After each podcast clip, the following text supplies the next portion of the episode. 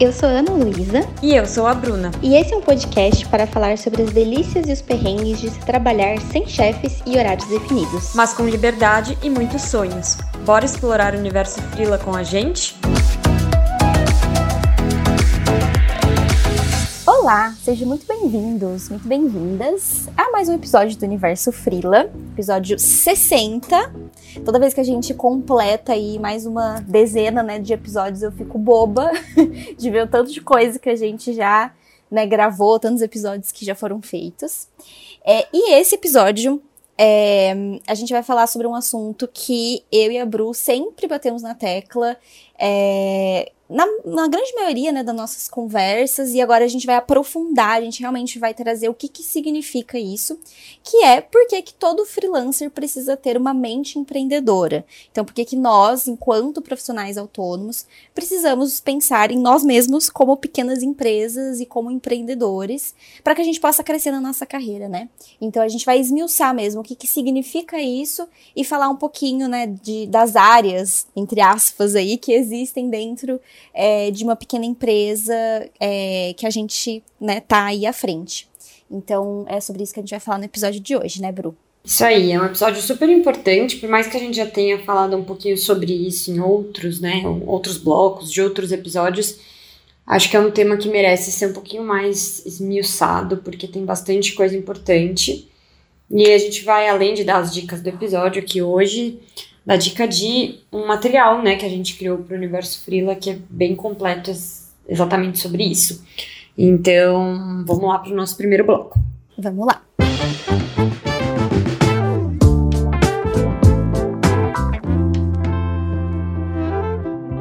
Vamos começar então aqui o nosso papo de frila de hoje é, com uma breve introdução sobre o assunto e depois vamos entrar em algumas dicas práticas que eu vou começar, depois a Aninha vai me complementar.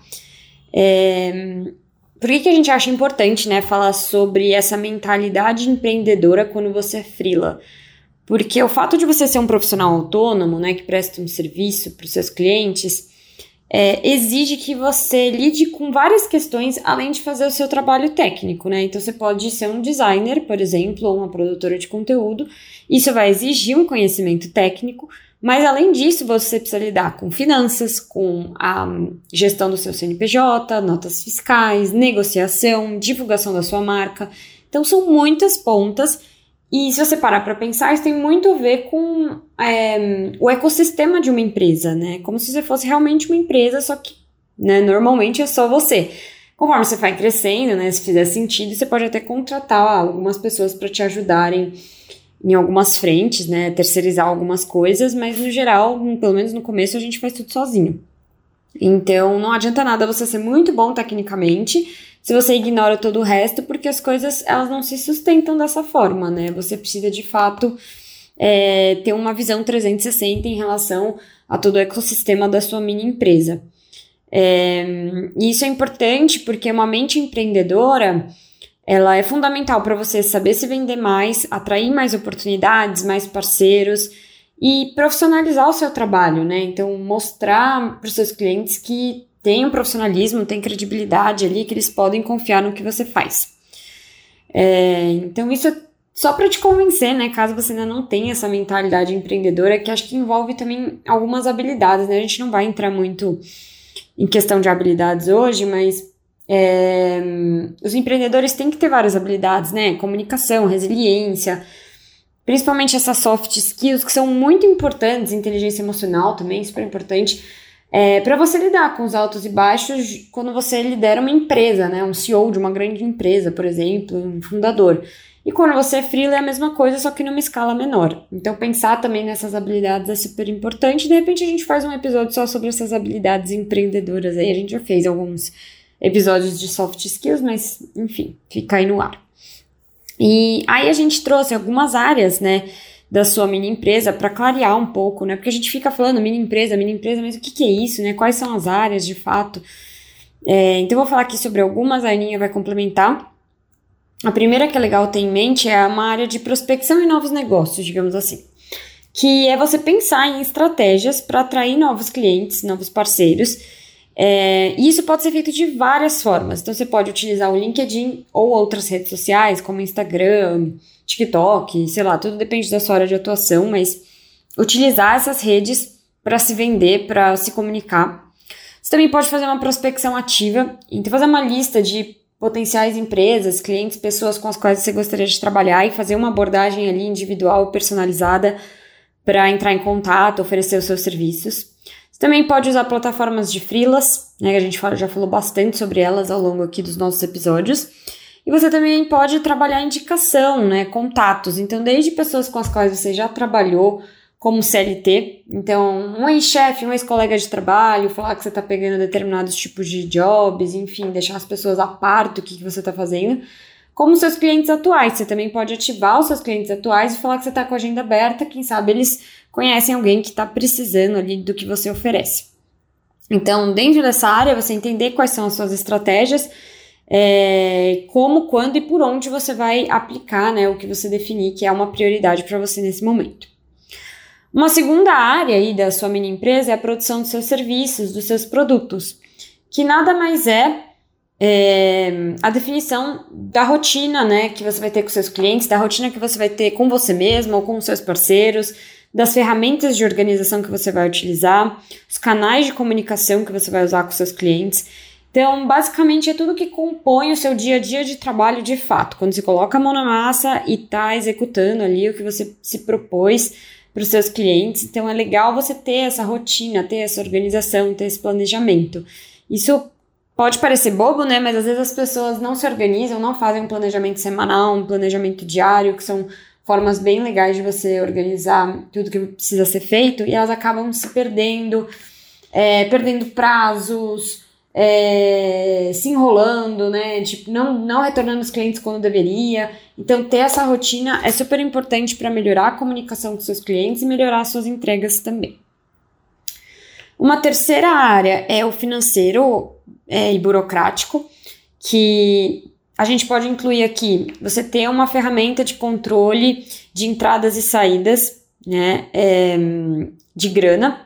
Então, entender quanto que entra por mês, quanto que vem de cada cliente, é, quanto que está saindo, e aí para isso entender custos fixos e variáveis da sua empresa, custos fixos e variáveis é, pessoais, né, que não estão relacionados à sua empresa, mas que são importantes de contabilizar os contratos que você tem com seus clientes, né? Ter um modelo de contrato, é, fazer tudo isso direitinho para garantir a sua segurança.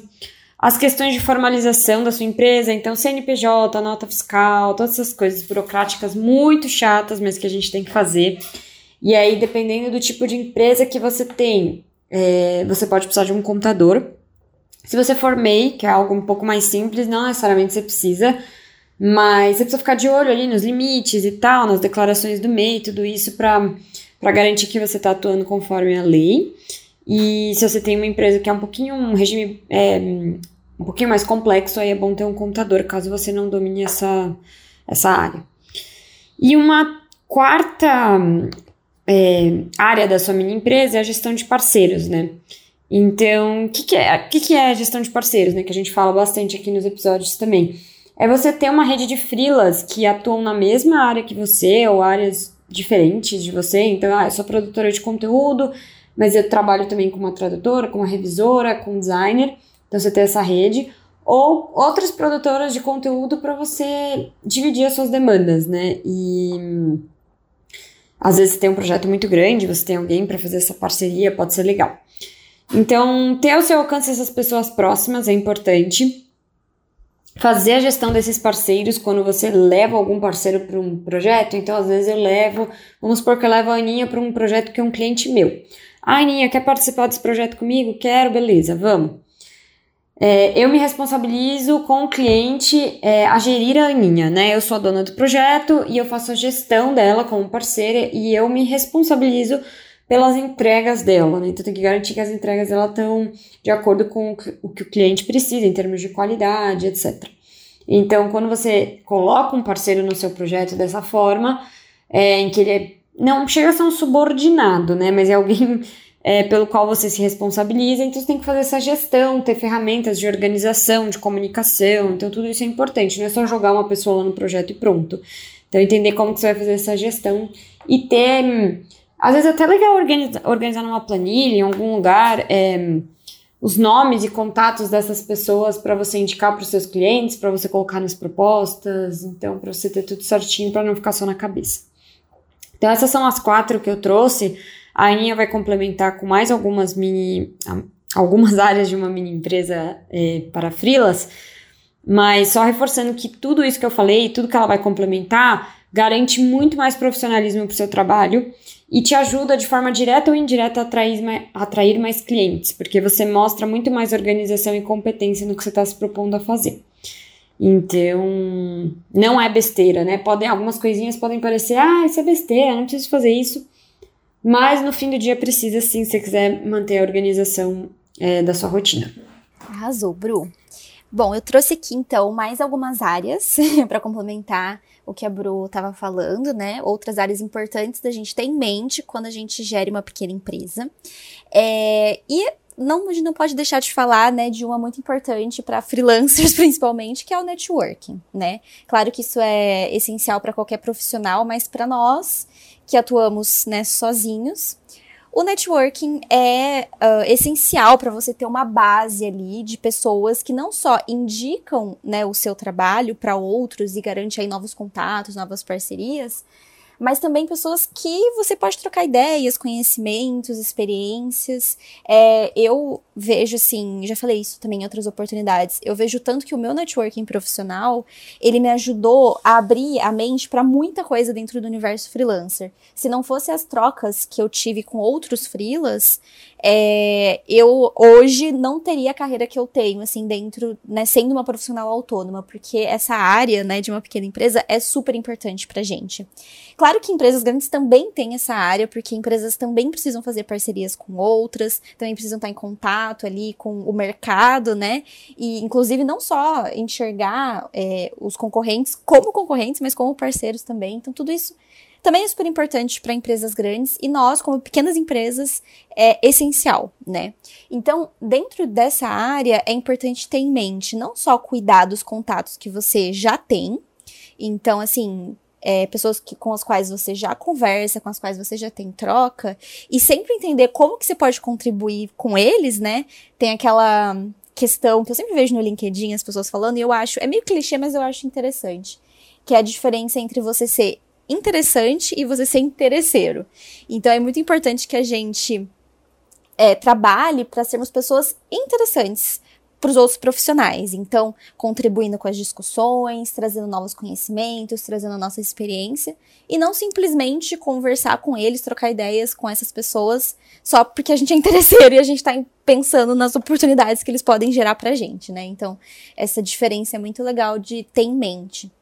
Então, não só cuidar desses contatos que você já tem, mas também alimentar uma nova rede de contatos sempre que possível, né? E claro que o LinkedIn, como eu e o Bru somos excelentes portas-vozes, né, do LinkedIn, é uma excelente ferramenta para isso, assim, para as duas coisas, tanto para você estar sempre presente é, no dia a dia do seu networking que você já tem, como você expandir esse networking é, para mais pessoas e para mais profissionais. Então, é uma excelente ferramenta.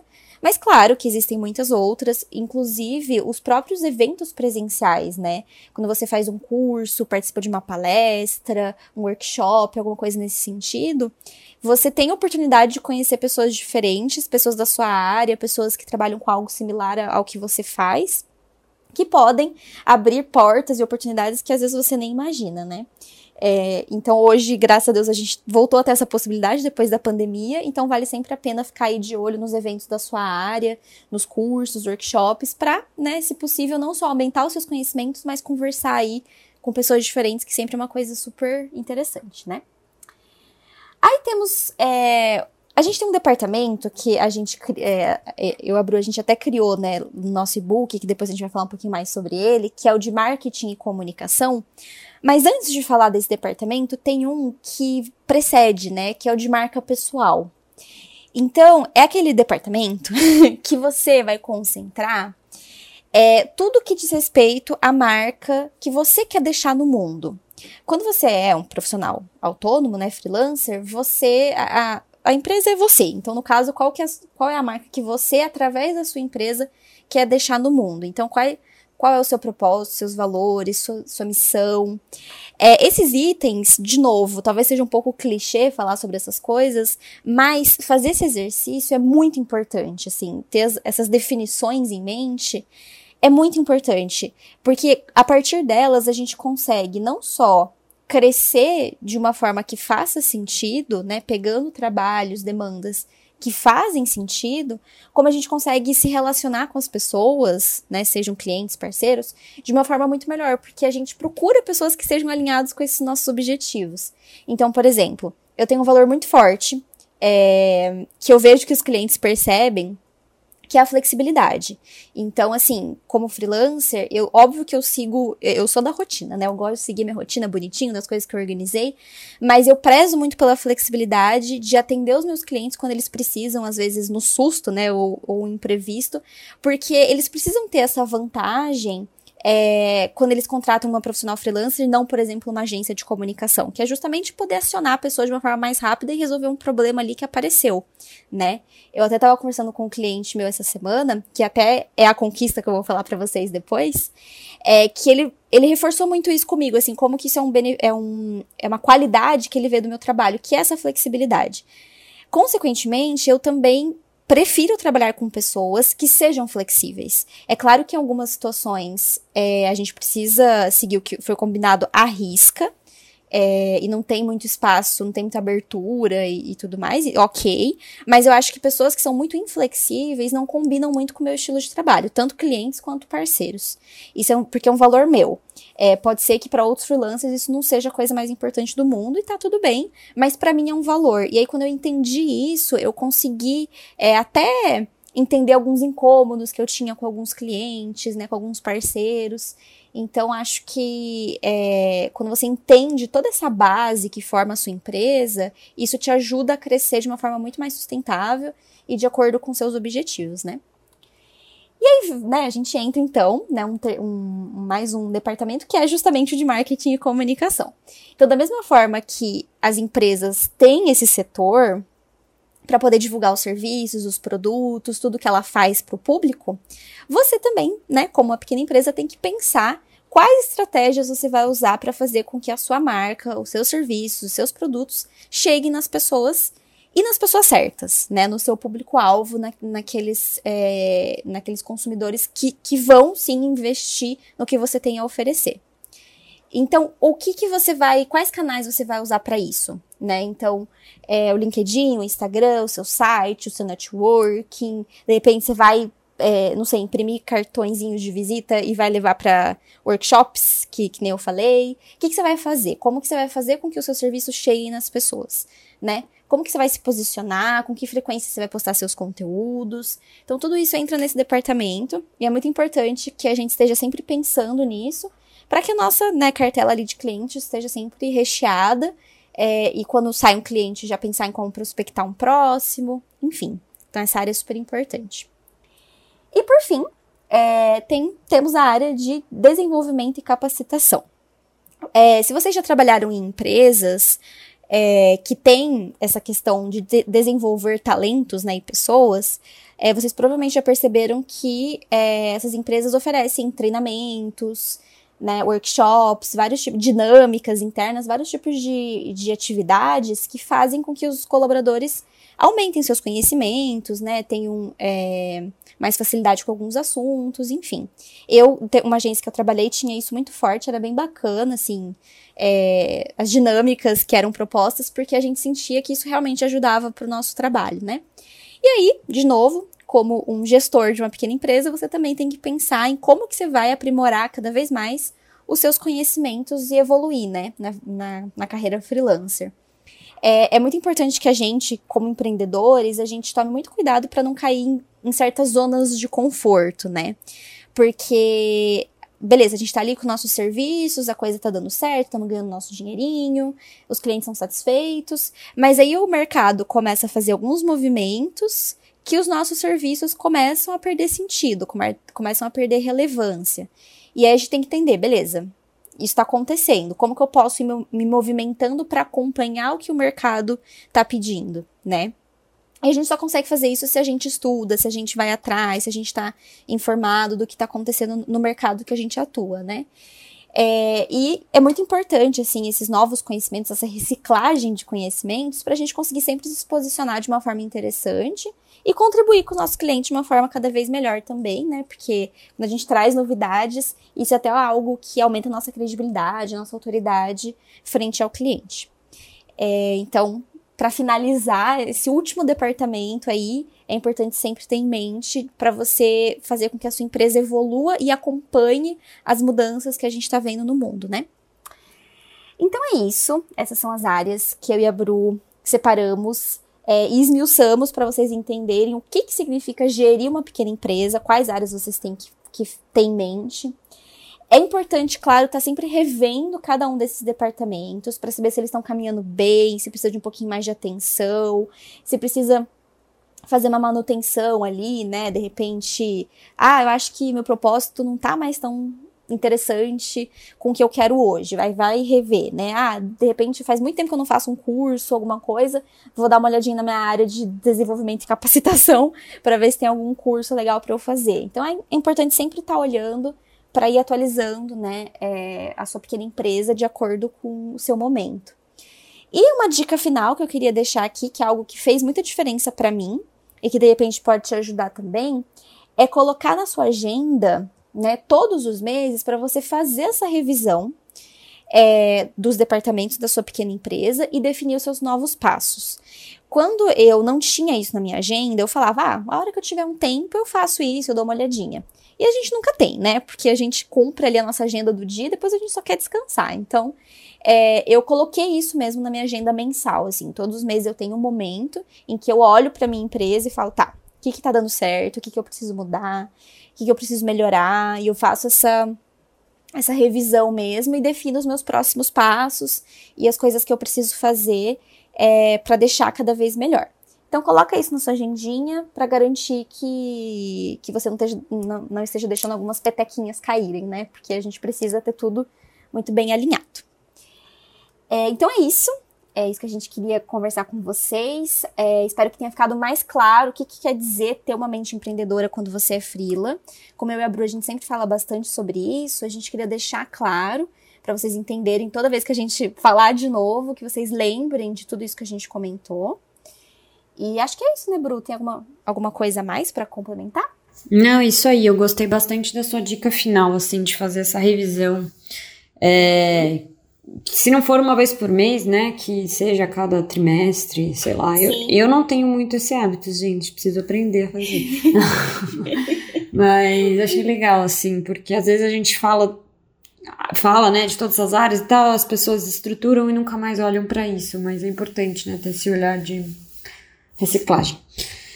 Enfim, gostei bastante, acho que ficou bem completo. E vamos finalizando aqui nosso papo de frila agora para falar de perrenguinho. Vamos falar de perrengue. Chegamos ao bloco aqui, o perrengue da vez. Hoje eu vou compartilhar um, um pequeno perrengue. É, às vezes, quando você é frila, é, você pode estar fazendo um ótimo trabalho, mas tem vários fatores, né, que envolvem às vezes a performance do seu trabalho em termos de resultados numéricos. Assim, a gente que trabalha com conteúdo, né, tem essa parte numérica bem forte, né? Tem algumas áreas que nem tanto. Então, de ver resultado, ver engajamento e tudo mais. E eu tenho um caso de um cliente que ele gosta muito do meu trabalho, assim, não é um problema. Eu até achava que não gostava, que ia cancelar logo, porque, enfim, não estava ornando tanto é, em termos de resultados numéricos, mas assim, ele vê valor no que eu faço. Acho que vê mais valor do que eu, até, coitado. e. Só que assim, não, as coisas não decolam muito em termos numéricos, assim. E a gente já fez vários ajustes de estratégia, a gente já testou algumas coisas, assim, dentro de todas as limitações, porque não é uma grande empresa, né, que tem super recursos e tudo mais e dentro das próprias limitações da pessoa, né? Porque quando você está fazendo um trabalho de ghost, às vezes a pessoa tem coisas que ela se sente mais à vontade para abordar, tem coisas que não. Então a gente tem que respeitar esses limites também. Então, dentro de todos esses limites e tudo mais, a gente está fazendo um trabalho, ele tem uma continuidade, mas não tem resultados me megalomaníacos que fazem, nossa, você cai o queixo assim. E eu ficava super insegura no começo, que eu falava, mano, essa pessoa, né, é, esse determinado cliente não vai querer continuar, porque não tá dando um super resultado, por que ele vai querer continuar? E você fica até se insegura com você mesma, né, duvidando da sua capacidade, com medo de perder o cliente, porque você fica muito apegado às vezes aos resultados, aos resultados, assim, em termos numéricos. E eu tenho o costume de, com, com os clientes que querem, né, é, eu faço um um relatório trimestral com trimestral ou semestral, sei lá, ou mensal, dependendo do cliente, é, com uma análise de, de dados ali, coisa bem breve, né, de pessoa de humanas, mas uma análise de dados é, para calcular o engajamento e tudo mais, e um breve relatório de insights, de coisas que a gente pode melhorar, de coisas que foram bem. E eu lembro que quando eu fiz o primeiro relatório, eu não sei se foi no primeiro ou no segundo, eu fiquei super mega surpresa, assim, porque eu falei, nossa, você fica com aquela impressão que você vai olhando posts, né, conteúdos isolados e você acha que não tá indo tão bem. Mas daí você, quando olha o todo, você vê que teve algum avanço, você vê que teve alguma diferença. Então eu lembro que eu vi que é, taxa de comentário aumentou muito, mesmo que às vezes a taxa de de like, que é uma coisa que a gente ó, bate o olho, né, já chama atenção, não tem aumentado tanto, é, a gente viu que o engajamento estava aumentando, que o alcance das publicações também estava aumentando. Então tinha outras métricas legais para analisar e para ver que a gente estava numa crescente, ou pelo menos não estava, né, numa decrescente. Então, eu trouxe isso como um perrengue, tá parecendo uma conquista, gente, mas é um perrengue no sentido de é, você se sentir insegura, né, quando você faz um trabalho como frila, que o cliente quer ver muito resultado, muita métrica, né, quer ver um avanço muito grande assim, e às vezes envolve outros fatores, sabe? Então acho que é sempre muito importante a gente deixar hum, claro para o cliente, é, setar as expectativas no começo do trabalho. Se é aqueles clientes que, ah, eu quero crescer um milhão de seguidores e lá, não vai ser só a produção de conteúdo orgânica que vai resolver isso, sabe? Tem que ter outras outras pontes ali do ecossistema trabalhando em conjunto. Então, o cliente tem que ter pé no chão e tem que entender até onde o seu trabalho, independentemente de qual for a área, pode chegar, porque tudo tem um limite. E a gente que trabalha com conteúdo, a gente sabe que conteúdo às vezes é muito mais para fortalecer marca, para ganhar relevância, autoridade, nem sempre vai ser para converter vendas, por exemplo, para converter clientes, às vezes vai ser mais para awareness, vai ser mais para fortalecer a autoridade e vão ter que ter outras estratégias para complementar se o objetivo for conversão, por exemplo. Então é um perrengue nesse sentido, assim, porque você fica inseguro e tudo mais, mas acho que a gente consegue tirar um aprendizado, né? Então é, é importante setar as expectativas e assim, eu lembro que eu fui muito um último aprendizado, né? Eu fui muito honesta com o meu cliente, eu lembro. É, quando a gente viu que os resultados não estavam tão bons assim, né, numa primeira perspectiva, eu falei, ah, se quiser reduzir o volume de, de conteúdos e tal, tranquilo, vamos reduzir, para mim não tem problema, né, se você achar que o investimento está muito alto para o retorno.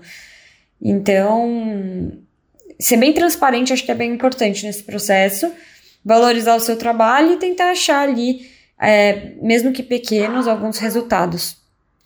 É, não sei se isso já aconteceu com você, Aninha, mas já passou por alguma coisa parecida? Já, eu tava pensando aqui, é, enquanto estava contando, nossa senhora, que a pessoa tá velha, né, gente, tá engasgando. Que eu tinha, não, eu tenho ainda um cliente que, logo quando a gente começou o trabalho, eu lembro que ele mudava muito, era um cliente de Ghost também, né, ele mudava muito os textos que eu escrevia para ele. E aí chegou um momento que eu fui muito sincera também, eu fiz igual você e falei, olha, fulano, é, eu acho que não sei se tá fazendo mais sentido, né, a gente trabalhar junto, porque você muda bastante coisa do que eu escrevo. É, você fala para mim uma coisa para eu escrever, eu vou lá, escrevo, e você vai, muda de ideia e muda muito. Então eu não sei se faz sentido ter uma pessoa te ajudando com isso, que de repente você mesmo pode escrever, né?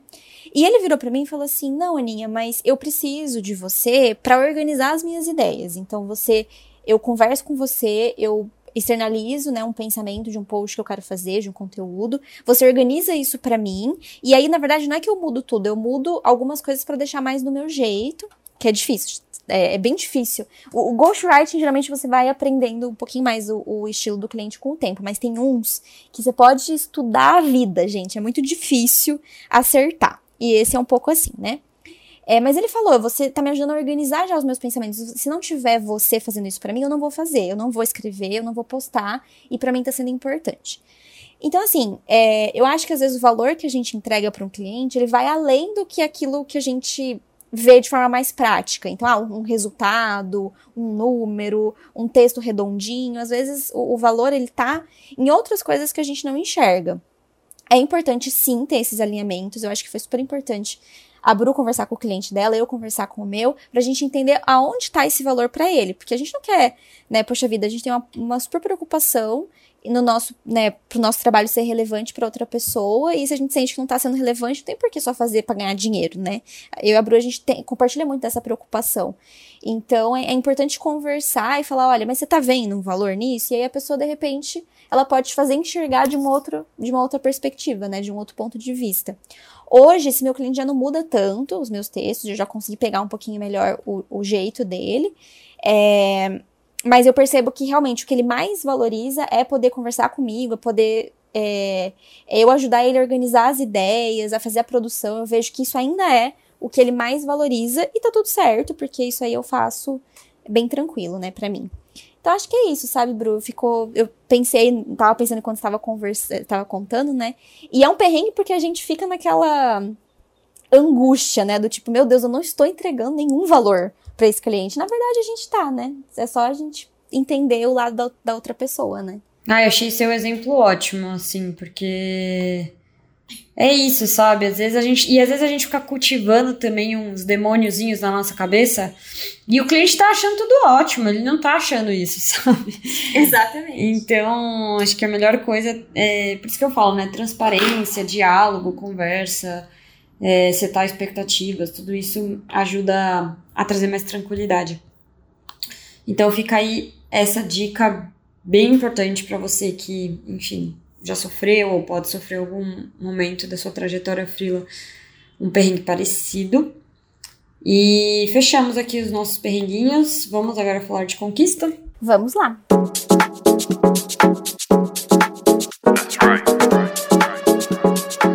Chegamos então ao bloco aprovado sem alterações, nosso bloco que a gente conta conquistas. É, e a minha conquista de hoje é bem fresquinha. Aconteceu essa semana que a gente tá gravando o podcast. Que foi é, eu ter recebido alguns elogios, né, de um dos meus clientes mais queridos, assim. É, eu tinha uma essa reunião com ele marcada logo depois do feriado de carnaval, né? Então foi na quarta-feira. E era um dia assim que eu tava bastante desanimada e com preguiça assim, de trabalhar. Porque volta de feriado, né, gente? Madureza. Por mais que eu tenha trabalhado na segunda, na terça eu descansei o dia inteiro, não fiz quase nada. É, não fiz nada praticamente, fiquei bem descansando, assim. E aí quando a gente volta, né, no meio da semana, numa quarta-feira, é, é difícil depois pegar o pique. E aí eu tinha essa reunião com, com esse cliente à tarde, e depois que a gente conversou, é muito engraçado, porque isso me deu realmente uma injeção de ânimo, né? É, porque foi. É, é um cliente que ele valoriza de verdade o meu trabalho. Ele mostra como que eu faço a diferença para a empresa, né? Então, de que forma eu estou contribuindo e ele agradece, né, os, os, serviços que eu presto, assim. Foi uma troca muito legal é, entre era eu e duas pessoas da equipe, né, dessa empresa que eu atendo, e foi uma troca muito bacana porque a gente apontou é, o que a gente acha mais interessante na parceria. Nesse caso, a gente não teve pontos de melhoria, porque eles já tinham dado feedbacks para mim outras vezes, então eu já tinha consertado alguns pontos que eles tinham mencionado, então dessa vez foi realmente só para fazer um realinhamento. E eles né, é, me perguntaram se eu queria continuar, porque tem que renovar o contrato e tudo mais. E é óbvio que eu queria renovar, é, porque é um dos meus clientes, assim, padrão ouro mesmo. Eles são muito, muito bons. E aí, é, quando eu saí da reunião, eu fui, eu trabalho aqui da minha casa, né? Daí eu fui pegar uma coisinha para comer, minha irmã tava na cozinha, e aí eu virei para ela e falei assim: como é importante, né, quando as pessoas valorizam o nosso trabalho eu falei para ela, quando você é, tiver o seu escritório de arquitetura, que a minha irmã é estudante de arquitetura, né? E você tiver uma equipe, lembre-se sempre disso, assim, de valorizar o trabalho das pessoas. É, porque eu tenho, por exemplo, um outro cliente, que me veio aqui agora, né, pra gente comparar, que eu trabalho com ele há muito tempo, tanto que desde antes, quando eu ainda era é, CLT, eu já estava atendendo esse cliente.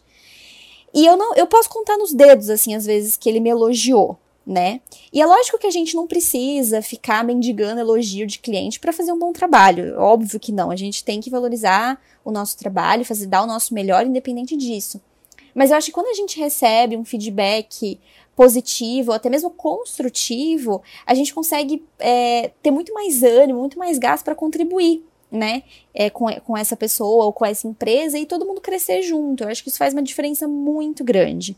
Pelo menos eu sinto que quando eu pego os conteúdos desse cliente que eu tiver reunião, né, para fazer, eu tenho muito mais ânimo, eu tenho muito mais vontade de contribuir, porque eu vejo que ele vê valor no que eu tô entregando. Diferente de outros, assim, que só me apontam defeitos, não me apontam qualidades. É claro que cada um tem seu, seu jeito, né? Enfim, isso aí também vai muito da personalidade de cada um. Mas eu acho que quando a gente elogia, quando a gente reconhece, isso realmente é, faz uma diferença muito grande pro dia da pessoa, assim como fez com o meu.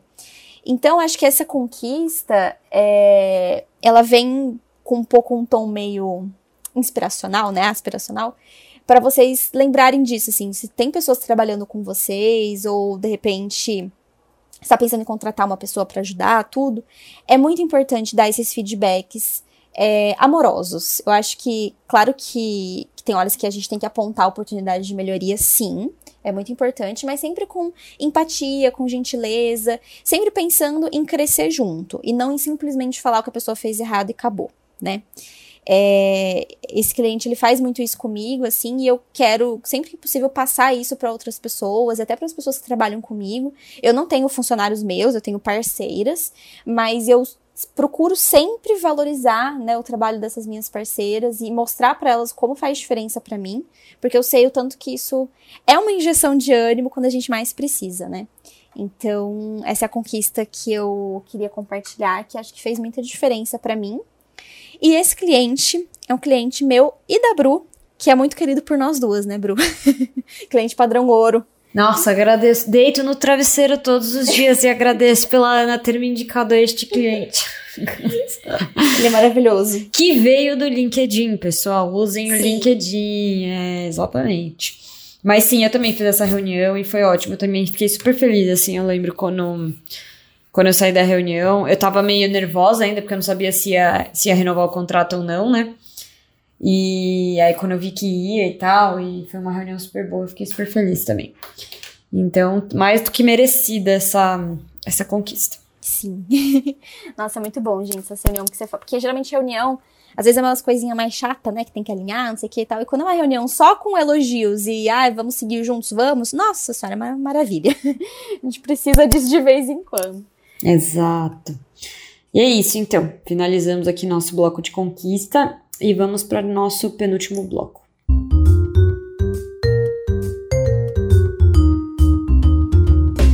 A gente está se encaminhando aqui para o final do nosso episódio. Hoje a gente trouxe o bloco Reflexão Solta. A gente vai dar algumas dicas bem rapidinhas sobre como ser mais positivo diante de inseguranças e dificuldades, principalmente para pessoas que são pessimistas crônicas, como eu. É, ou seja, né, que tem muita dificuldade de ver o copo cheio, o copo sempre está vazio, né? A Bruna tem essa dificuldade. E isso é um assunto que está permeando bastante, bastante a minha terapia e a minha vida no geral.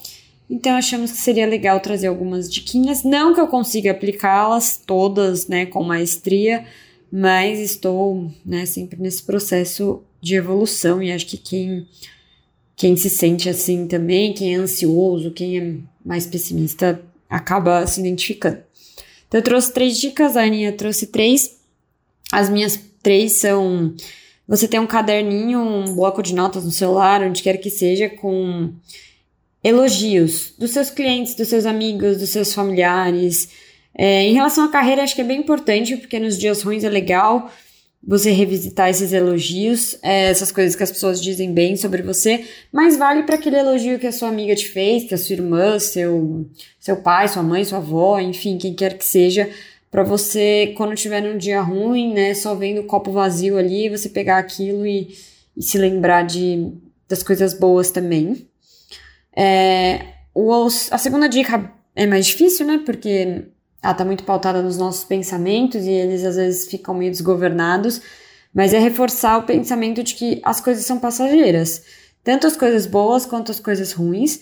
É, e mesmo uma maré ruim, quando a gente tá falando de vida freelancer, né, que é muito difícil, e às vezes a gente fica achando que acabou tudo, né, o fim da linha, não vou mais ser freelancer e tudo mais é, isso também é passageiro. Se você fizer a sua parte, ser paciente, resiliente, é, as coisas vão melhorando aos poucos. Então, é tentar não se deixar levar pela maré de pensamentos negativos e catastróficos, né? Que é, é difícil às vezes.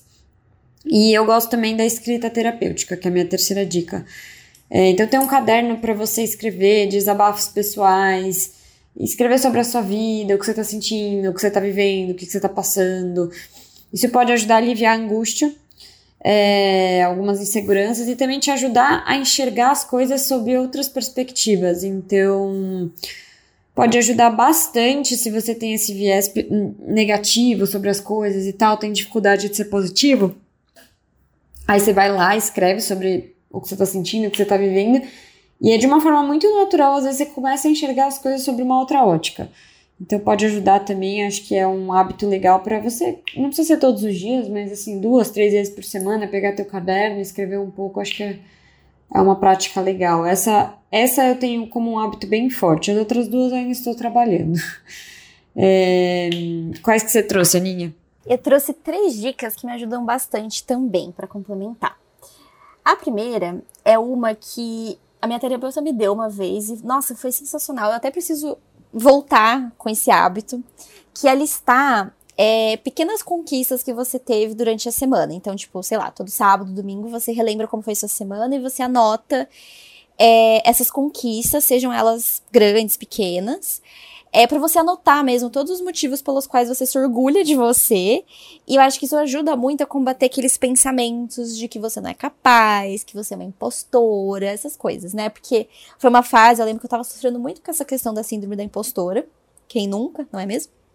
E aí, a minha terapeuta falou, Ana, anota toda semana, não precisa ser todo dia, porque todo dia, é, às vezes a gente não consegue, né? Mas pelo menos toda semana, anota essas pequenas conquistas. E aí, quando vier essa síndrome da impostora, você olha para essa lista e fala: olha, mas olha tudo que eu consegui conquistar essa semana. Olha as coisas que eu tô fazendo. Olha os corres que eu tô dando. Tipo, não é.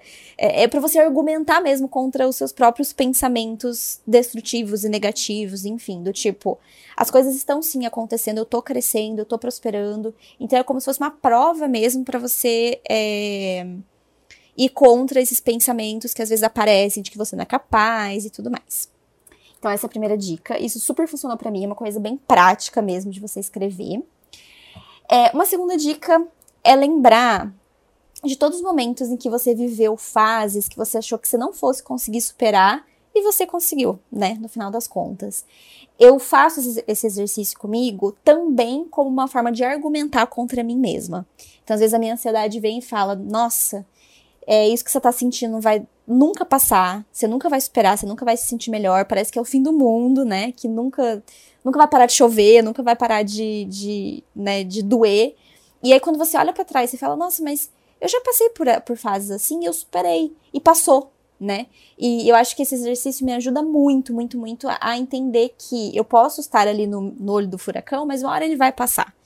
É, então, nesses momentos, nessas fases é, que eu tô com mais insegura ou com dificuldades, enfim, eu gosto de pensar isso, tá? Eu já passei por algo parecido, já passei por coisas piores e eu sobrevivi, tô aqui para contar a história. Então eu vou sobreviver, né? Consequentemente, eu vou sobreviver é, de novo.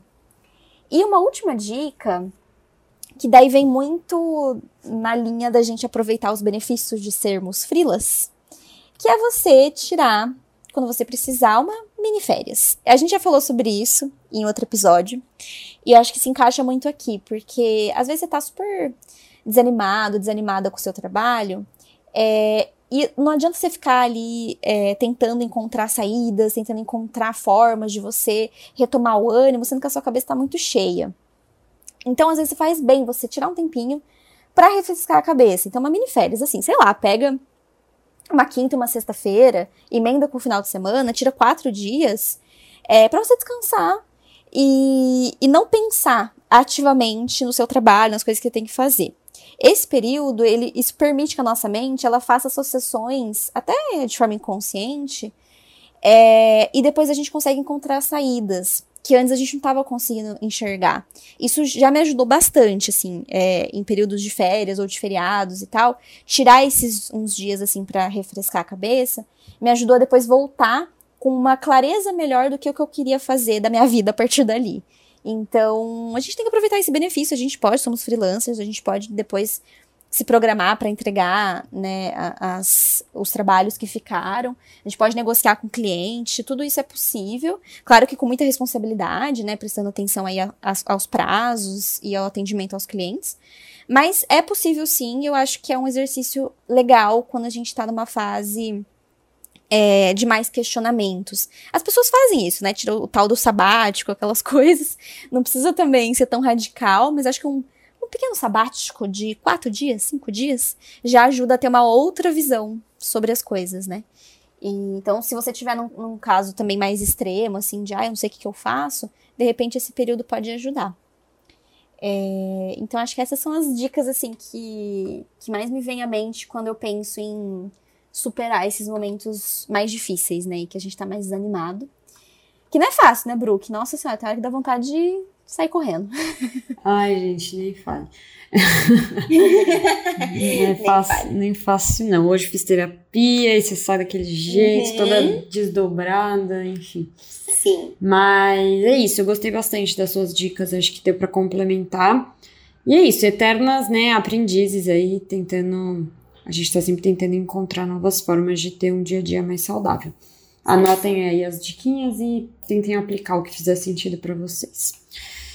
E vamos para o Manda Jobs, vamos lá? Vamos.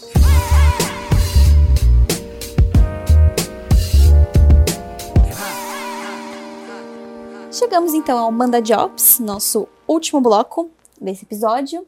E é, como a gente já comentou um pouquinho lá no Papo de Frila, toda essa discussão que a gente trouxe aqui sobre né, freelancers terem a mente empreendedora, é, a gente já tinha pensado sobre isso e, cria, e já tínhamos criado um e-book que chama o Guia da Mini Empresa para Freelancers. Então, tudo isso que eu e a Bru comentamos, né, de forma um pouquinho mais rápida no Papo de Frila, sobre os departamentos e tudo que você precisa prestar atenção em cada um deles, ele, ele foi já compilado em forma de e-book e está disponível para vocês lá no site do Universo Frila. Né? Então, é um e-book super completo é, em que você consegue ver bem né, detalhado, são mais de 90 páginas, com tudo isso que a gente comentou, é, do que você precisa ter para estruturar uma, uma pequena empresa e manter ela crescendo de forma sustentável, né? Então, assim, é um material super legal que a gente criou para dar esse. É, essa base, né, para pessoas que estão empreendendo agora, que estão entrando nessa vida agora. Ou você já pode, assim, já ter um tempo de mercado como freelancer, mas precisa, de repente, ter essa base, precisa dar uns passinhos para trás só para entender como que tá a sua pequena empresa. Ele também ajuda bastante. É, e é um produto que a gente tem bastante orgulho, né, Bru? Porque a gente criou ele de forma bem completa. É isso aí. E super acessível, então custa 79 reais dois lanches do McDonald's e você tem acesso aí a um. É exatamente isso que a Aninha falou. É uma base. Não tô falando que é o material mais profundo do mundo e tal, sobre os assuntos, nem é o objetivo. Sim. Mas para você ter uma base do que, que você precisa fazer. E a partir disso, você consegue ir atrás de outras formas de conhecimento e desenvolvimento para as áreas que você acha que você precisa se aprofundar um pouco mais. Então aqui a gente dá o caminho das pedras para você organizar o terreno, organizar a casa e depois ir atrás de outras formas de desenvolvimento mais profundas ainda. É, então, vale super a pena, porque é um e-book, você pode ler no tablet, você pode ler no, no celular, no computador, então é prático, e faz as anotações no caderno e depois começa a colocar a mão na massa. Então é só acessar lá universofrila.com, clicar em e-books, que você já vai ver guia da minha empresa para freelancers. E se você estiver meio em dúvida, será que é bom, será que não é? é antes de comprar o nosso e-book ou qualquer aula, você pode também ver o nosso e-book grátis, que é o Primeiros Passos para Profissionalizar o Seu Trabalho Freelancer. Gratuito para você ver um pouco da nossa abordagem, né, de como que a gente trabalha os nossos materiais, com muito profissionalismo, é claro.